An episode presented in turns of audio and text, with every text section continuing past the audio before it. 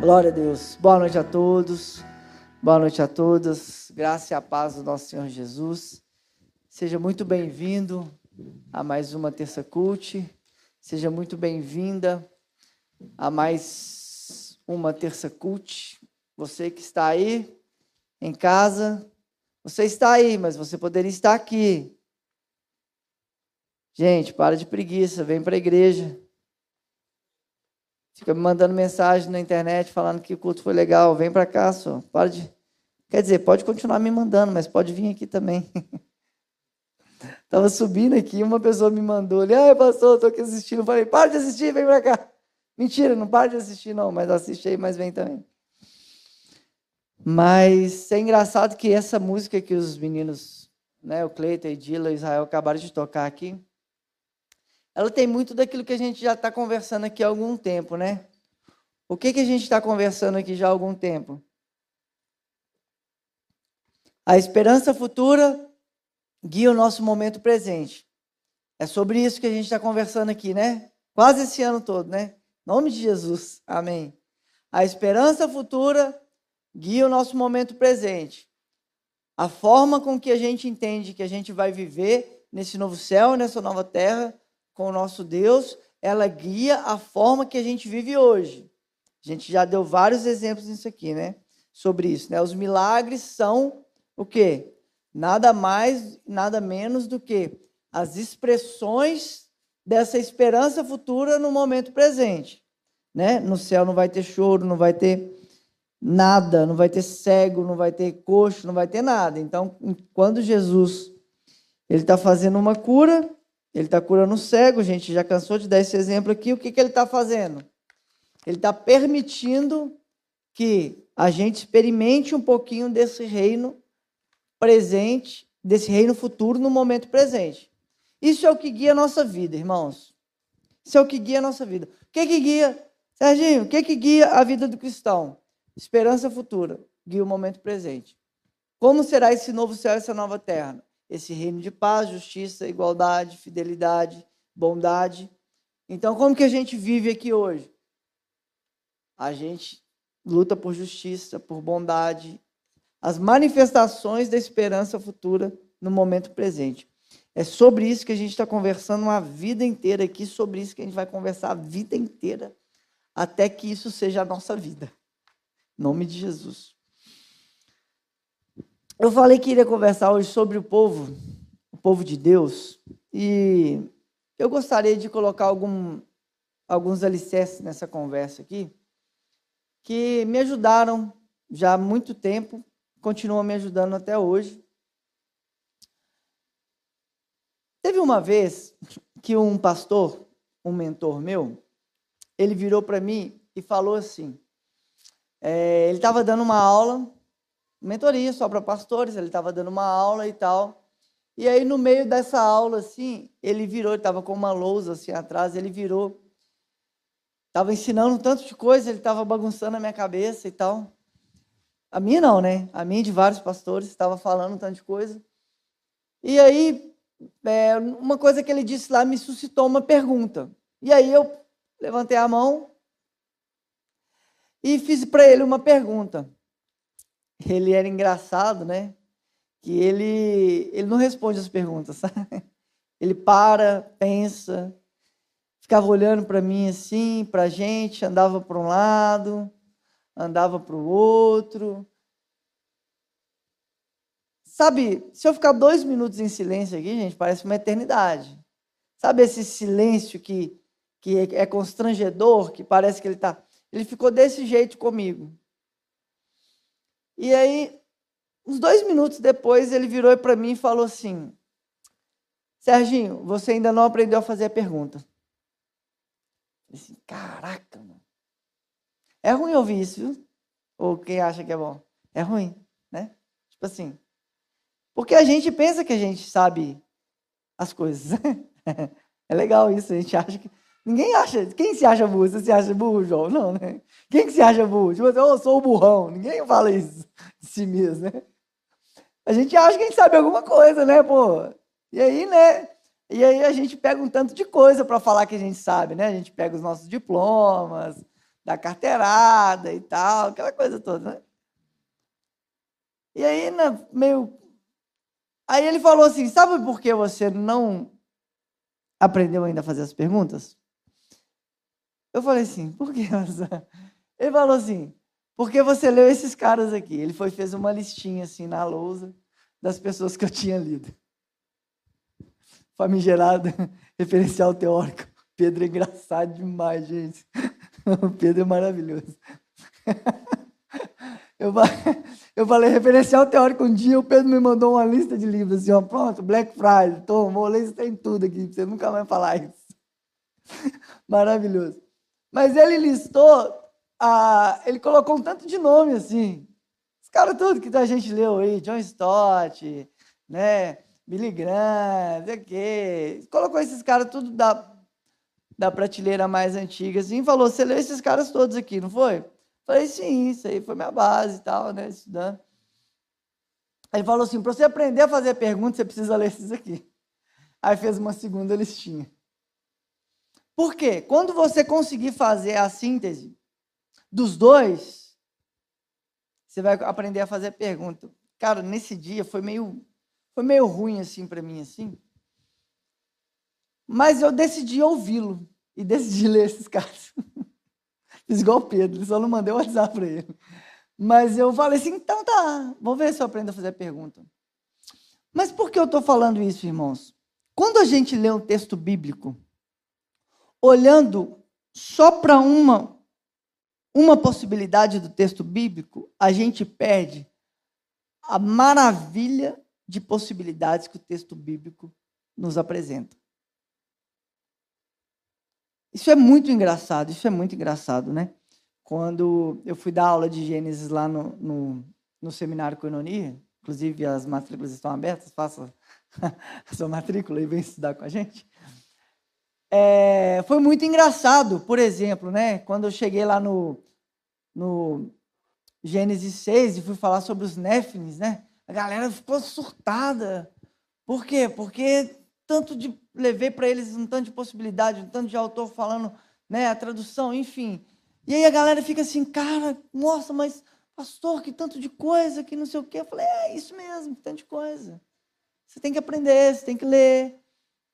Mas quando a gente olha para um texto e a gente já tem uma interpretação dele, isso empobrece muito o texto. E eu gostaria de chamar a atenção de vocês agora. A gente vai ler hoje três textos, né? Habitualmente eu não faço muito isso, a não ser quando eu estou tratando de temas, né? Mas eu gostaria de ler três textos que vão falar sobre os milagres de Jesus, mas nós não vamos tratar dos milagres. Nós vamos tratar daquilo que está por trás dos milagres. O primeiro texto que a gente vai ler hoje é o Evangelho de João. Evangelho de João, capítulo 5. Texto muito conhecido, muito conhecido. Evangelho de João, capítulo 5, leremos do 1 ao 15. Diz assim: Algum tempo depois, Jesus subiu a Jerusalém. Onde que Jesus está subindo? Jerusalém, importante, lugar para as festas dos judeus. Há em Jerusalém, perto da Porta das Ovelhas, um tanque que em aramaico é chamado de Betesda, tendo cinco entradas e cinco voltas. Aramaico chamado de Betesda. Qual que é o significado de Betesda? Betesda, o significado é o lugar da compaixão e da misericórdia divina. Então, nós já temos duas, duas informações importantes. Vocês já aprenderam a ler a Bíblia comigo, vocês já fazem isso em nome de Jesus, amém. Quando você vai lendo a Bíblia, você vai fazendo perguntas para a Bíblia e vai coletando informação. O que é Jerusalém, gente? Jerusalém é o centro da religião judaica. Então, o que, que nós estamos falando? Nós estamos no centro da religião. Nós estamos no centro do lugar onde aqueles que professam a, a lei de Deus, aqueles que leem a Torá, aqueles que meditam na Torá, Torá, Antigo Testamento, é, a Bíblia hebraica. Nós estamos nesse centro nesse lugar onde as pessoas se importam em ler a Bíblia, em estudar a Bíblia, em estar com a Bíblia, em professar uma religião. Jerusalém é uma cidade religiosa significativa, onde esse tipo de coisa é o que guia a religião, é o que guia a vida. Então a religião está em absolutamente todas as coisas. Se você fala em Jerusalém, né, você está falando, você está respirando religião. Então nós estamos num lugar e nós estamos agora num lugar onde um tanque onde é chamado de Betesda. Betesda significa lugar da misericórdia e da compaixão divina. Então, centro religioso num tanque onde o nome dele significa lugar da misericórdia e compaixão divina. Isso é significativo. Isso precisa saltar aos seus olhos quando você está lendo o texto bíblico. Ali costumava ficar um, um grande número de pessoas doentes e inválidas, cegos, mancos e paralíticos. Eles esperavam o movimento das águas. De vez em quando, é, descia um anjo do Senhor e agitava as águas. O primeiro que entrasse no tanque, depois de agitadas as águas, era curado de qualquer doença que tivesse. Um dos que estavam ali era um paralítico e fazia 38 anos. Vamos lá, gente. No centro da religião, no centro do lugar onde lei-se a lei, onde a lei é algum tipo de guia para eles, existe um tanque que chama lugar da misericórdia e da compaixão divina. Esse lugar da misericórdia e compaixão divina tem o cara que está lá há 38 anos, sentado, falando assim, esperando esse anjo descer, movimentar a água para pular lá dentro ou alguém chutar ele lá dentro, pelo menos, para que ele caísse e melhorasse. Olha aí, olha o que, que é esse lugar da compaixão e da misericórdia divina. E aí, quando o viu deitado e soube que ele vivia né, naquele estado durante tanto tempo, Jesus perguntou: Você quer ser curado? Opa, peraí. Nós estamos falando de 38 anos. Né? Muito importante, gente. Não são 38 dias nem 38 meses. Eu tenho 38 anos. Prazer, Serginho, 38 anos. Eu tenho 38 anos. Imagina você ficar sentado na beirada de um tanque esperando a ajuda de alguém por 38 anos e ninguém faz nada. Beleza. Jesus pergunta assim: Você quer ser curado? Olha, olha que interessante. Quando Jesus pergunta ele uma coisa, ele não responde a pergunta de Jesus. Olha o que, que, ele, olha o que, que ele vai responder: Senhor, não tenho ninguém que me ajude a entrar no tanque. Se você ler essa frase aqui bem lida, você já faz a exegese do texto todo. Por quê? Centro da religião, Jerusalém, o lugar onde as pessoas leem a Torá, o lugar onde as pessoas leem a lei de Deus, o lugar onde as pessoas são altamente religiosas. Elas vivem disso, com isso, para isso. Tem um lugar, tem um tanque que chama lugar da misericórdia e da compaixão divina. O que que os, quando Jesus pergunta para ele, você quer ser curado? O que que ele responde? Eu não tenho ninguém que me jogue lá. Você já está entendendo para onde que a gente está querendo ir já. Se você ler esse, texto, esse pedaço desse texto aqui bem lido, você já, você já entendeu um tanto de coisa. O centro da religião não tem ninguém que joga um, um coxo na água para ele melhorar. E esse lugar chama lugar da misericórdia e da compaixão divina. A única coisa que não tem nesse lugar é o quê? Misericórdia e compaixão divina. Qual lugar? Jerusalém. Isso é maravilhoso, né? A Bíblia Sagrada é maravilhosa demais. Primeira coisa que eu gostaria de pontuar para a gente desenvolver o raciocínio, o argumento é. É engraçado que quando as pessoas viram para mim hoje assim, né? Digo eu de mim mesmo, tá, gente? A pessoa diga, fala para mim assim: Ah, pastor, não, eu sou evangélico. Irmãos, hoje dá até um calafrio assim, sabe? Sabe o que é gelo na espinha assim? Não quer dizer nada para mim. Absolutamente nada. O que, que você é? Não sei. Vou, vou, vou, saber o que você é convivendo com você, vivendo com você, é, andando com você. O nome não quer dizer nada, irmãos. Seja Jerusalém, que tem um nome bonito, que é o centro da religião, ou seja Betesda, o lugar da compaixão e da misericórdia divina, o nome não quer dizer nada. Ah, eu sou cristão, ah, eu sou crente, sei lá qual nome você quer usar, fica à vontade. Não quer dizer nada. Por quê? Aquilo que não é vivido na vida não diz nada. Aquilo que não é expresso na vida, em atos concretos, não quer dizer absolutamente nada, não passa de um nome vazio. É engraçado que para o judeu os nomes são muito importantes. Na verdade, os nomes são os significados, né?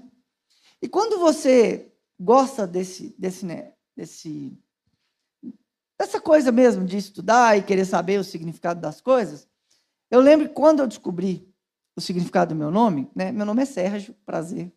Não é Serginho, viu? Mas pode ser Serginho. Mas meu nome é Sérgio. E, cara, isso foi, isso foi assim. Eu devia ter uns 19, 20 anos assim. E eu lembro que um pastor amigo meu, pastor Samuel Menezes, saudade do você, viu, Samuel?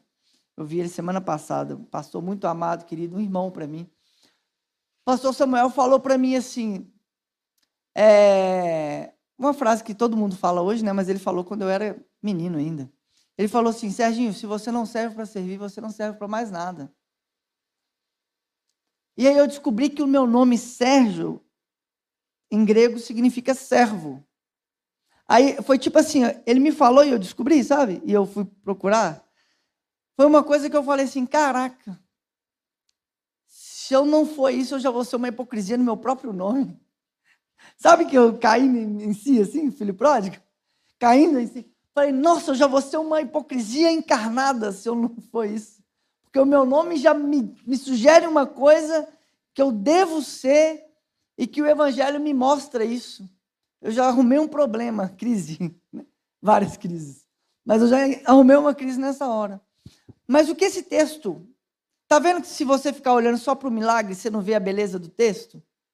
Está vendo se você ficar olhando só para um lugar, você já tem a interpretação correta, você fez exegese do texto, fez hermenêutica, olha como é que você é um aluno de dedicado.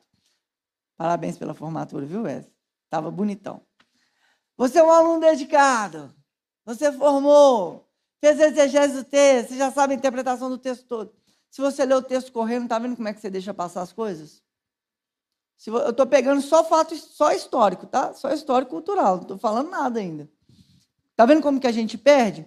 Então, o centro da religião tem um tem que chama Betesda, que é o lugar da compaixão e da misericórdia divina. Tem uma pessoa que fica 38 anos nesse lugar da compaixão e da misericórdia divina, no centro dessa religião, e não tem ninguém que faz nada por ela. O que, que isso quer dizer, irmãos? A gente vai chegar lá. Então disse o paralítico: Senhor, eu não tenho ninguém que me ajude a entrar no tanque quando a água é agitada. Enquanto estou tentando entrar, o que, que acontece? Outro chega antes de mim, né? Esse é o lema da nossa vida, né? Ema, ema, ema, cada um com seus problemas, né? Eu já tenho problema demais, eu vou preocupar com seu, Israel. Você está doido? De jeito nenhum, né? Eu, cheio de problema que tem, você é doido? Eu tenho uma filha de um ano e cinco meses. Eu tenho um problema para dar e vender para todo mundo. Eu vou só preocupar com o seu problema? Vale não. Lembre-se que lugar é esse. Esse é o lugar da misericórdia e da compaixão. É o lugar onde cada um que vê a água agitando, o que, é que ele quer fazer? Pular para dentro e resolver o problema dele. 38 anos que o cara está lá. Então Jesus lhe disse: Levante-se, pegue a sua maca e ande. Imediatamente o homem ficou curado, pegou a maca e começou a andar. Isso aconteceu no sábado. O milagre é uma coisa que a gente fala mais rápido, tá? Porque. Gente, para o cristão, tem umas coisas que são importantes. Para o cristão, Jesus faz milagres, sim ou não? Ponto pacífico? Todo mundo. Quem não acredita que Jesus faz milagre? Tem alguém que não acredita? Olha aí, todo mundo acredita que Jesus faz milagre. Por que, que a gente está querendo ficar falando só do milagre e reforçar que Jesus faz milagre? Porque isso tira a atenção da nossa responsabilidade para com o povo. Qual que é a responsabilidade de um lugar que tem compaixão e misericórdia divina? Alguém cuidar desse coxo aí. Se eu foco no milagre, eu me eximo da responsabilidade que tenho. Entende? Ponto cego. Quem já viu aquela série na Netflix? Eu comecei a ver Eu vi as duas primeiras temporadas, depois parei. Mas é bom. Ponto cego. Você olha só para um lado, não está vendo o outro. Olha só para um lado, não está vendo o outro. Ponto cego. E aí, qual que é a coisa mais interessante? O milagre, gente. Onde tem Jesus, tem milagre. E Jesus faz milagre, irmãos. Eu acredito fielmente que Jesus faz milagre. Faz vários milagres. O ponto é, às vezes ele não está fazendo o milagre que a gente quer. Aí a gente quer manipular, a gente quer controlar, a gente quer domesticar o espírito. Quer fazer que ele, que ele haja do jeito que a gente espera. Aí a gente vai se frustrar. Não, ele não. Eu posso, se a gente sentar assim, 10 minutos para conversar, eu tenho certeza que qualquer pessoa que está aqui ou que está nos assistindo tem experiências para contar assim, cara, esse dia que Deus cuidou de mim, esse dia que eu percebi Deus na minha vida. O ponto é, a gente só foca nisso por quê? Porque isso tira da gente é, a responsabilidade, outras responsabilidades que o texto nos dá. Hoje é sábado, não é permitido você carregar a, marca, a maca. Mas o homem respondeu: O homem que me curou disse: Pegue a sua maca e ande. Então lhe perguntaram: Quem é o homem que mandou quem é o homem que mandou você pegar a maca? O homem que fora curado não tinha ideia de quem era, pois Jesus havia desaparecido no meio da multidão. Mais tarde, Jesus o encontrou no templo e disse: Olhe, você está curado, não volte a pecar, para que algo pior não aconteça. O homem foi contar aos judeus, é, aos judeus que fora Jesus quem o curou. Então passaram a perseguir Jesus porque eles estavam fazendo essas coisas no sábado. Irmãos, todas as histórias de Jesus, todas as narrativas, dos, principalmente dos milagres de Jesus, elas vão ter é, uma, uma simetria muito clara. Você vai ver sempre fariseu brigando com Jesus porque ele fez milagre. É isso. Olha que legal. O fariseu briga quando vê Jesus fazendo milagre. Você vai ver alguém sempre repreendendo a pessoa que está é, recebendo o milagre, seja a mulher do fluxo de sangue, seja o cego que eles estão mandando calar a boca, seja qualquer evento, seja o coxo que pegou a maca, seja qualquer milagre, as, essas pessoas que estão recebendo algo, o que, que elas vão fazer? Elas vão ser, de alguma forma, é, de alguma forma, arguídas pelas pessoas que estão ali. Mas uma coisa é simples, irmãos. Onde tem Jesus tem milagre. Onde tem Jesus tem fariseu. Onde tem Jesus tem vida transformada. O ponto é, às vezes Jesus não está no rolê. Aí você pode querer qualquer uma dessas coisas, não vai ter nada. Se Jesus não estiver nesse rolê, não vai ter nada. Mas o que me chama a atenção nesse texto, e agora a gente vai para o segundo texto, que está lá em Mateus, capítulo é, esqueci, 14, Mateus capítulo 14. O ponto é que Jesus, em qualquer um dos milagres que eu possa contar aqui, Jesus não muda em nada.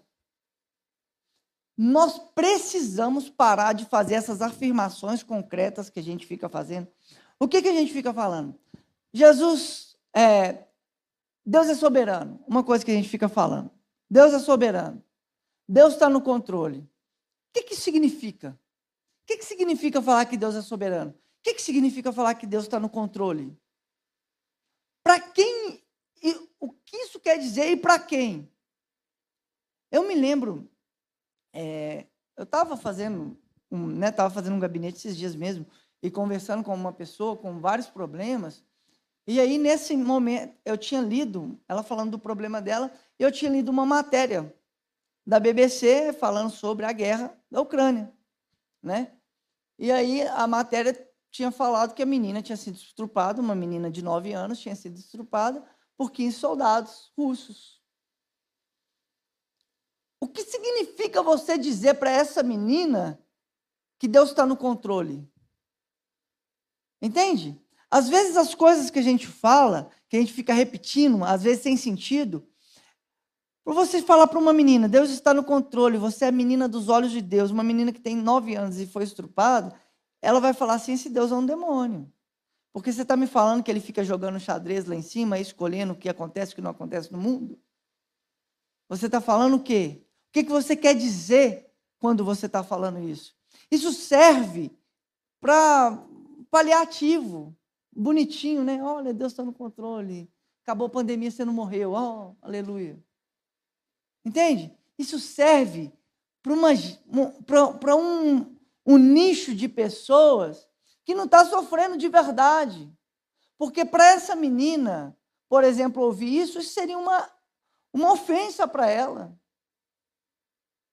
Agora pensa, pensa. Deus está sofrendo com você. Porque o Deus em Jesus sofre, sim ou não? Deus sofre, não sofre? Deus toma chicotada, Deus é apedrejado, Deus, o Deus em Jesus ele sofre. O Deus de Jesus ele é até morto. Deus morre, olha só. Deus morreu. Que absurdo. Deus não morre. Entende? Então, assim, às vezes as coisas que a gente fica repetindo de forma, né, essa forma decorada mesmo, só acaba matando as pessoas. Por quê? Porque a gente não sabe o tamanho da angústia que ela está vivendo. E isso não tem relação com Jesus. Por quê? Porque Jesus ele faz o milagre. Jesus ele muda as pessoas. Mas olha o que, que acontece aqui. Aqui nós já, Jesus ele está saindo, né, de Jerusalém. Ele está chegando em Genezaré. Isso aqui é logo depois da morte de João Batista, logo depois do, né, de Jesus é, multiplicar os pães e os peixes ali, andar sobre as águas. Aí acontece isso aqui. Olha o que, que acontece. Né? É, Evangelho de Mateus, capítulo 14, 34 ao 36. Diz assim: Estando já no outro lado, chegaram à terra de Genezaré. Não estão mais em Jerusalém, estão em outro lugar. Genezaré. Quando as pessoas daquela, daquela terra o reconheceram, mandaram avisarem todos aqueles arredores que lhe trouxessem os enfermos. Opa, peraí. Tem alguma coisa diferente nesse povo aqui, não tem não? Peraí. O povo da misericórdia e da compaixão divina, o povo da religião, deixou uma pessoa mofando 38 anos na beirada de um poço e não empurrou ele. Esse povo de Genezaré, o que, que ele fez? Ele virou e falou assim: Jesus está chegando aqui, manda chamar todos os enfermos, todas as pessoas que estão próximos, para quê? Para que eles toquem a Jesus. Gente, Jesus é o mesmo ontem, hoje, eternamente. Deus não muda. Ele é imutável. A palavra de Deus não muda. Ele é imutável. Sabe o que muda? O que, que muda? Quem já pegou o raciocínio aí. O que que, que que muda? Alguém vai falar, em nome de Jesus, o que que muda? O povo. Jesus não muda, irmãos. Jesus é o mesmo ontem, hoje, eternamente. Ele não muda. A pergunta não é se Jesus é soberano, se Jesus é Deus. Se... Irmãos, isso aí é questão de, em última instância, sempre vai ser em questão de fé. Ah, mas eu não acredito na Bíblia. Isso é outra questão, isso aí não está nessa conversa, isso é outra conversa. Em outro lugar, em outro momento. Isso é outra coisa. Para nós que estamos aqui, somos cristãos, nós acreditamos na Bíblia, acreditamos que ela é verdade, acreditamos que ela é a palavra. A gente acredita nesse trem tudo. A pergunta não é quem Jesus é, não, irmãos. Por isso que a gente precisa de parar de ficar afirmando as mesmas coisas. Essas coisas que não fazem nem sentido. Deus é soberano, Deus é é isso tudo, a gente acredita nisso. Quais são as implicações disso na vida? As implicações é, a partir dessas verdades que você diz que acredita e são concretas, que tipo de povo você é? Porque você pode acreditar nessas verdades e ser um povo de Jerusalém, ser um povo religioso, ser o povo que tem o nome da misericórdia e da compaixão divina e deixar as pessoas sofrendo por 38 anos. Tem nada a ver com Jesus. Porque o dia que Jesus encontrar essa pessoa, ela vai ser curada. Isso diz sobre o povo que está do lado dela. Não diz sobre Jesus. A pergunta não é, é aquela, aquela velha máxima, né? O cara escreveu lá, pichou lá no, na parede, né? Jesus é a resposta. Qual que é a pergunta? Por que, que ninguém ouve o que a gente fala? Porque a gente não sabe fazer a pergunta até hoje. Nós não aprendemos a fazer a pergunta. Irmãos, estou te falando isso aqui em nome de Jesus. Se você não aprendeu a fazer a pergunta, toda resposta não vai servir para você. É muito engraçado isso. Ser professor, professor para isso é maravilhoso, porque os alunos às vezes fazem umas perguntas que não tem pé nem cabeça nenhuma. Você fala, teve aula assim, eu falei assim, da onde que esse cara tirou essa pergunta? Tem nada a ver com o que a gente está falando aqui, com o texto, tem nada. Mano, o cara entrou dentro de um buraco negro, fica até difícil. Você fala assim, mano, da onde que você tirou essa pergunta? Nome de Jesus. Não tem a mínima cap... noção do que o cara está falando. Vamos pular para outro. Então, irmãos, não tem a ver com Jesus. Jesus nós acreditamos que é. A pergunta é: que tipo de povo somos? E aí, quando, enquanto o povo de Jerusalém, ele é esse povo preocupado com o próprio umbigo, é um povo que não olha ninguém, é um povo que totalmente egocêntrico e preocupado com a bênção dele. Que que ele tá, quem chega lá no tanque de Betesda, o que que faz? O anjo agitou a água, eu pulo na frente. O coxo que se exploda. O anjo agitou a água, o que, que acontece? Eu pulo na frente. Quem tiver ali, ou seja, você já viu? Aí você pode traduzir para o seu tempo hoje, né? Aquela pessoa, né? Que a bênção é para quem? A bênção é para ela. Ela é escolhida de Deus. Ela é o receptáculo da bênção. Irmãos, vocês já aprenderam isso aqui em nome de Jesus, porque a gente está falando isso aqui tem um ano.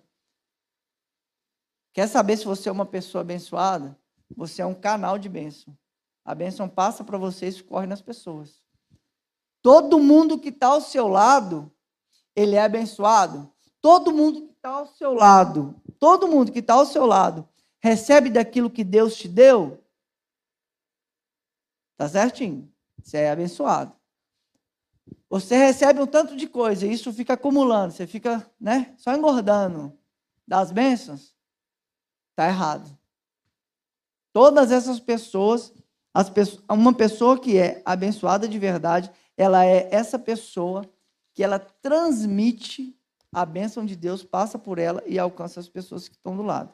E o último texto que a gente vai ler é o texto de Lucas, capítulo 5, é, Lucas capítulo 5, 17 ao 20, que vai dizer, e aqui também uma passagem muito conhecida, todos vocês conhece, que a gente vai pegar a mesma lógica para ler esse texto. Lucas capítulo 5, versículo 17 ao 20 diz assim: E aconteceu que, naqueles dias, Jesus estava ensinando, e achavam-se ali assentados fariseus e mestres da lei. O que, que eu falei? Sempre que tiver Jesus, vai ter fariseu, vai ter essas tranqueiras todas. Sabe qual que é a, o problema disso aqui, irmãos?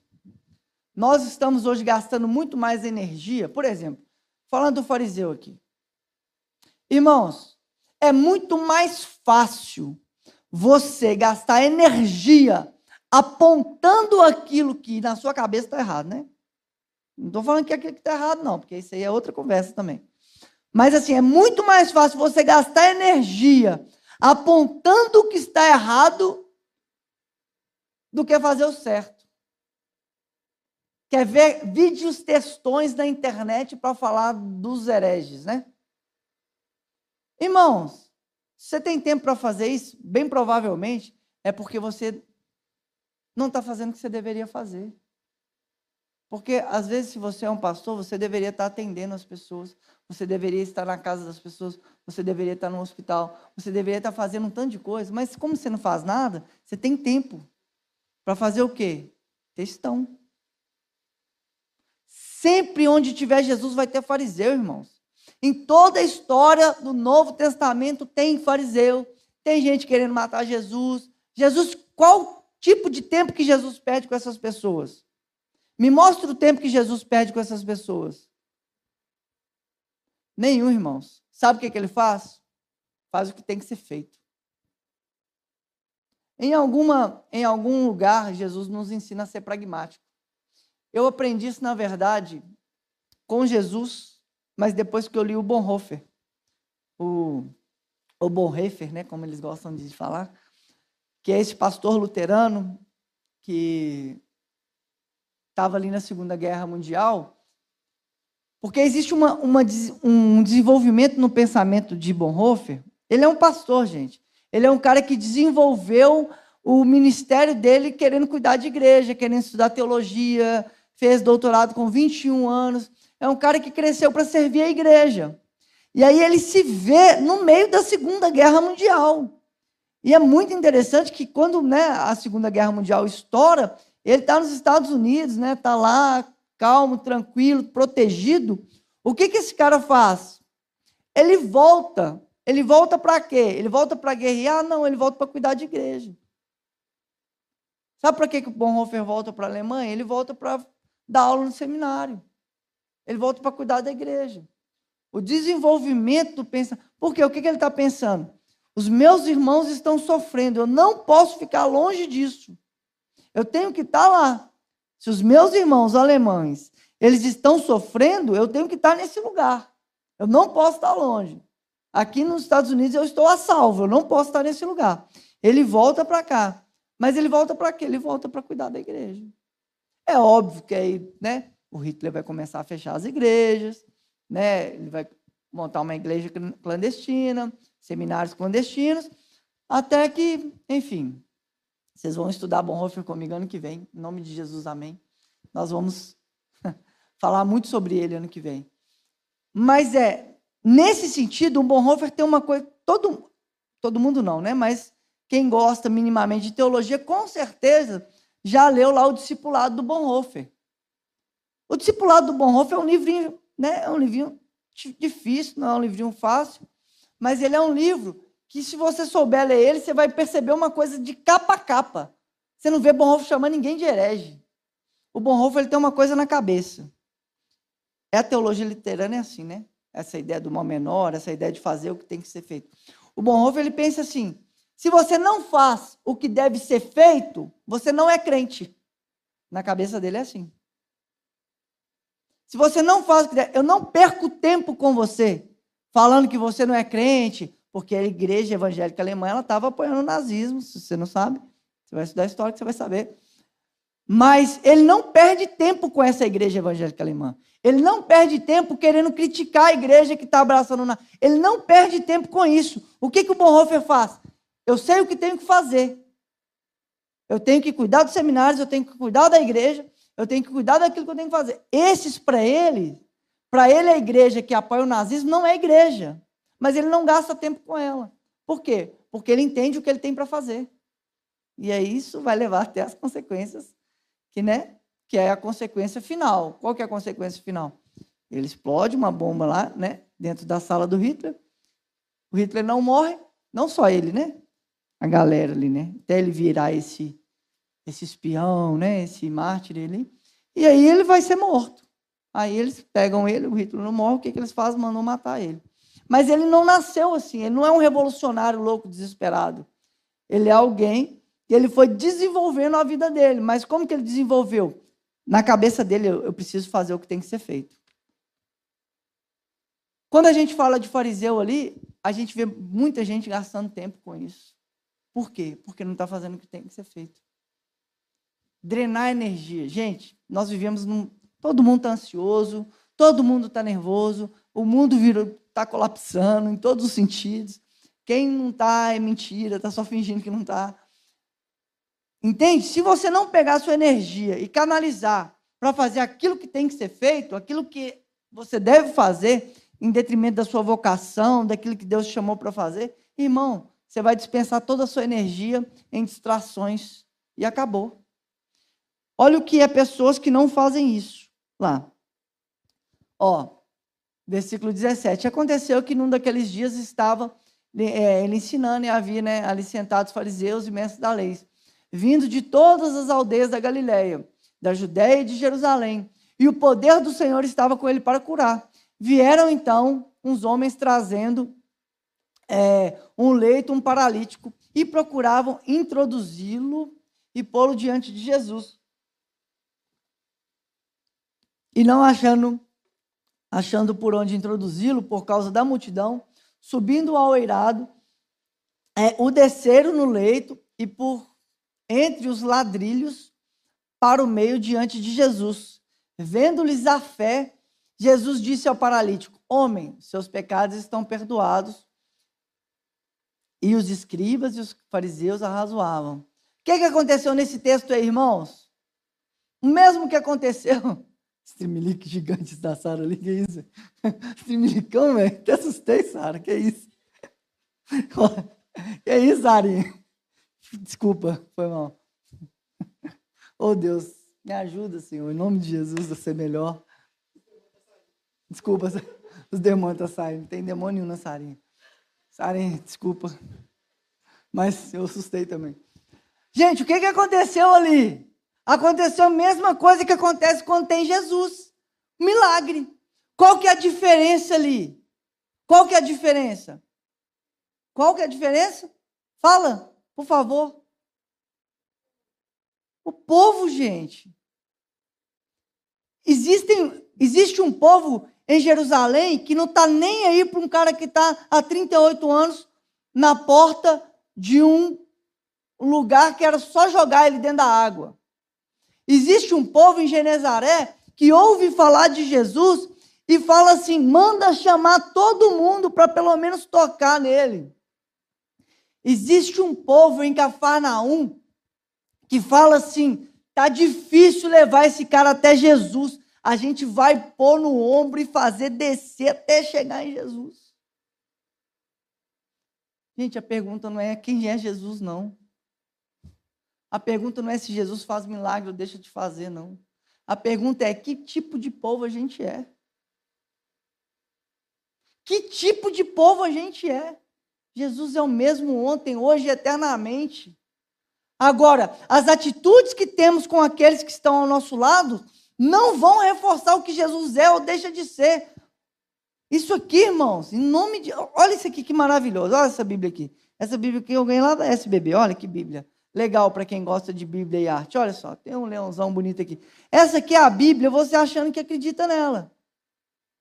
Essa aqui também é a Bíblia, você falando que não acredita nela. Sabe o que, que muda, irmãos? Nada. O que você acha não muda nada. Ela é a Bíblia. O que você acha sobre Deus não muda nada sobre Deus. Absolutamente nada. A pergunta não é quem Deus é ou que Jesus é, porque eles não precisam de afirmação de nós. Nossa, não. Eles não, eles não têm essa insegurança que nós temos, não. Eles não precisam de ficar sendo autoafirmados pela gente, não. Eles sabem que são. Eles são donos de tudo do universo. Eles são criador, ele é criador. A pergunta não é quem eles são, não. A pergunta é que tipo de povo você é. Que tipo de povo de Deus nós somos? Porque nós podemos ser, estar em Jerusalém, no centro da religião, nós podemos ter o nome da misericórdia e da compaixão divina e ver todo dia as pessoas sofrendo ao nosso lado e não fazer nada.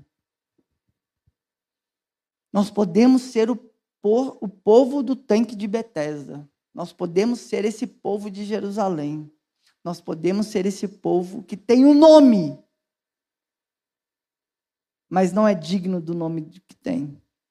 Ah, mas eu sou cristão, pequenos cristos. A primeira vez que foram chamados de pequenos cristos foram lá na Antioquia. Aqui, mano, quando eu vejo as pessoas pregando desse jeito, falando essas coisas, me dá uma, você me dá uma preguiça, velho. Porque, tipo assim, ah, você, irmãos, pode ficar contando historinha para os outros. Ah, porque eu sei. Você sabe de nada. Quais são as implicações disso na vida? Quais são as implicações de ser chamado cristão? Quais são as implicações de ser aquele que chama povo de Deus? Porque isso tudo aqui pode ser chamado de povo de Deus, viu, gente? Seja o povo que está em Jerusalém, seja o povo que está em Genezaré, ou o povo que está em Cafarnaum. Agora, aqueles que mostram no corpo as evidências de serem povo de Deus, eles estão aonde? estão em Cafarnaum. Eles estão falando assim: apesar dessa multidão, apesar dessa dificuldade que temos, esse meu irmão que está com esse problema aqui, Diego, se preciso for, você vai subir aqui, ó. Mano, você vai subir aqui e a gente vai te levar lá. Se preciso for, a gente vai. Cara, o que, que a gente precisa para que o Diego seja curado? Pronto, descobrir. Gente, eu estou falando isso aqui até babar. Eu já falei do reino do Messias, já falei tudo. a gente precisa perceber os atos do reino de Deus no nosso meio. Não é fácil, não. Mas a gente precisa experimentar isso. Paula, o reino de Deus chegou na nossa amizade. Andressa, Hugo, o reino de Deus chegou. Entende? Aqui a gente vai experimentar isso, aqui a gente vai viver isso. Ah, vai viver, não vai viver em todos os lugares, a gente já sabe disso. Mas a gente precisa. Irmãos, essas afirmações repetitivas, repetidas, que dizem, dizem, dizem, não diz nada. Para quem gosta de música, né, tá cansado de ver isso, né? Sabe aquele solo do guitarrista que o cara dá, dá nota, faz, faz, faz, faz. Você fala assim, mano, o cara falou, falou, falou, falou, falou e não falou nada. Qual solo que é bonito? Qual solo de guitarra que é bonito? Você vê que a pessoa está cantando a música, entre o solo de guitarra, o cara continua assoviando a música. A música não acabou. A música não parou para o guitarrista fazer o showzinho dele. A música continuou. E ele foi assoviando o solo ali. E às vezes o solo é até difícil mas ele entendeu a melodia da música, ele participou. Virou tudo uma coisa só. É isso. O tipo de povo que a gente está se tornando. A pergunta é essa. Mais do que qualquer tipo de afirmação concreta, de verdades concretas, que a gente fica falando, falando, falando, e às vezes não quer dizer nada. O importante é que tipo de povo eu sou. Que tipo de povo no reino de Deus a gente é? Porque podemos ser um povo de Jerusalém, que tem um nome,